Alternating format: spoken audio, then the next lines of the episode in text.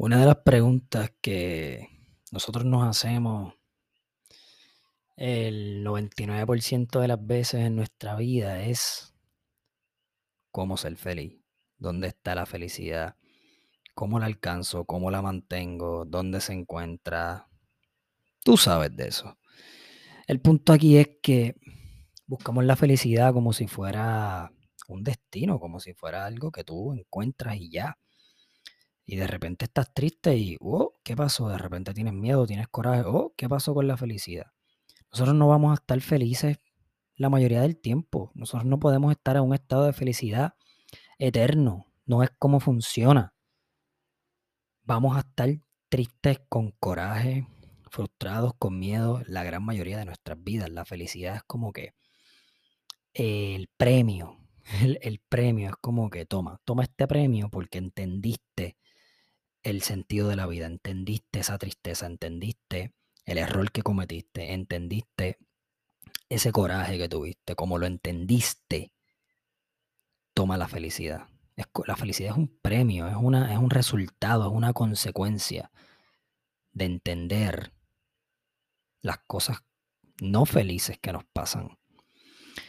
Así que, La, la propuesta que te quiero hacer con este podcast es que en lugar de estar buscando la felicidad, que se nos va la vida buscando la felicidad, ¿qué tal sería si, entende, si buscamos entender todas las emociones opuestas a la felicidad? Si buscamos entender por qué tuviste coraje, si buscas entender por qué estabas triste, si buscas entender tus miedos, cuando entendemos y le vemos un propósito y una razón de ser a esas emociones que no nos gustan, el premio es la felicidad.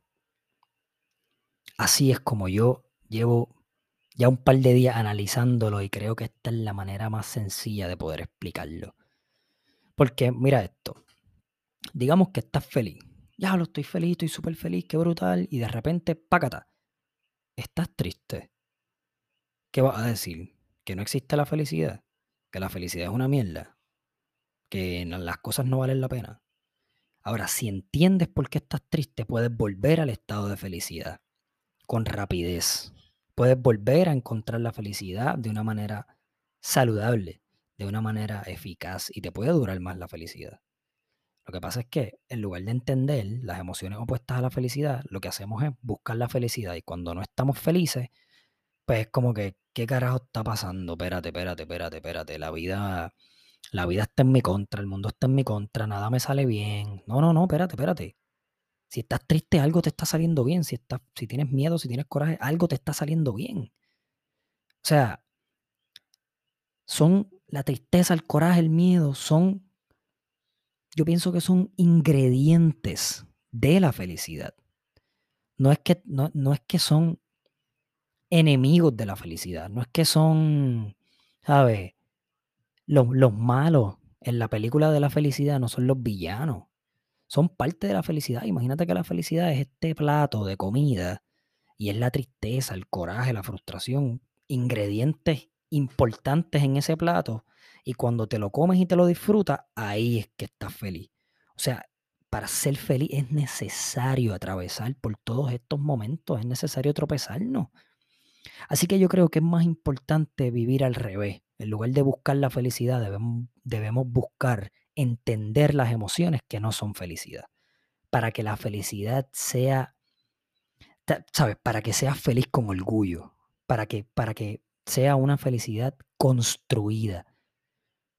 Ahí es justo en ese momento cuando entiendes que no necesitas de una persona para ser feliz, que no necesitas del dinero, que no necesitas llegar hasta, hasta un punto en tu vida para ser feliz, que la puedes encontrar ahora. Claro que las parejas son importantes, la familia, las amistades, el dinero y, tener resultados en tu vida, lograr tus metas. Claro que eso es importante para la felicidad.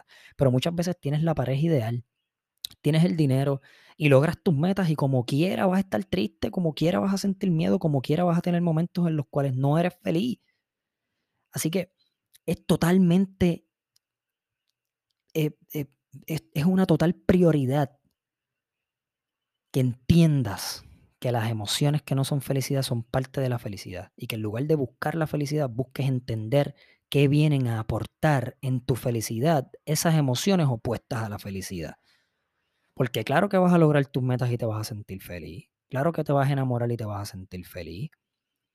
Pero cuando logres tu meta y de repente estés triste, vas a culpar a esa meta. Cuando tengas tu pareja y de repente estés triste, vas a culpar a tu pareja. O sea, estamos utilizando los componentes incorrectos para darle razón de ser a la felicidad. No es tu pareja lo que te va a hacer 100% feliz. No es que logres una meta. No es que tengas un millón de dólares. Es que entiendas las emociones opuestas. Que entiendas qué te van a enseñar. Que entiendas por qué vienen a tu vida.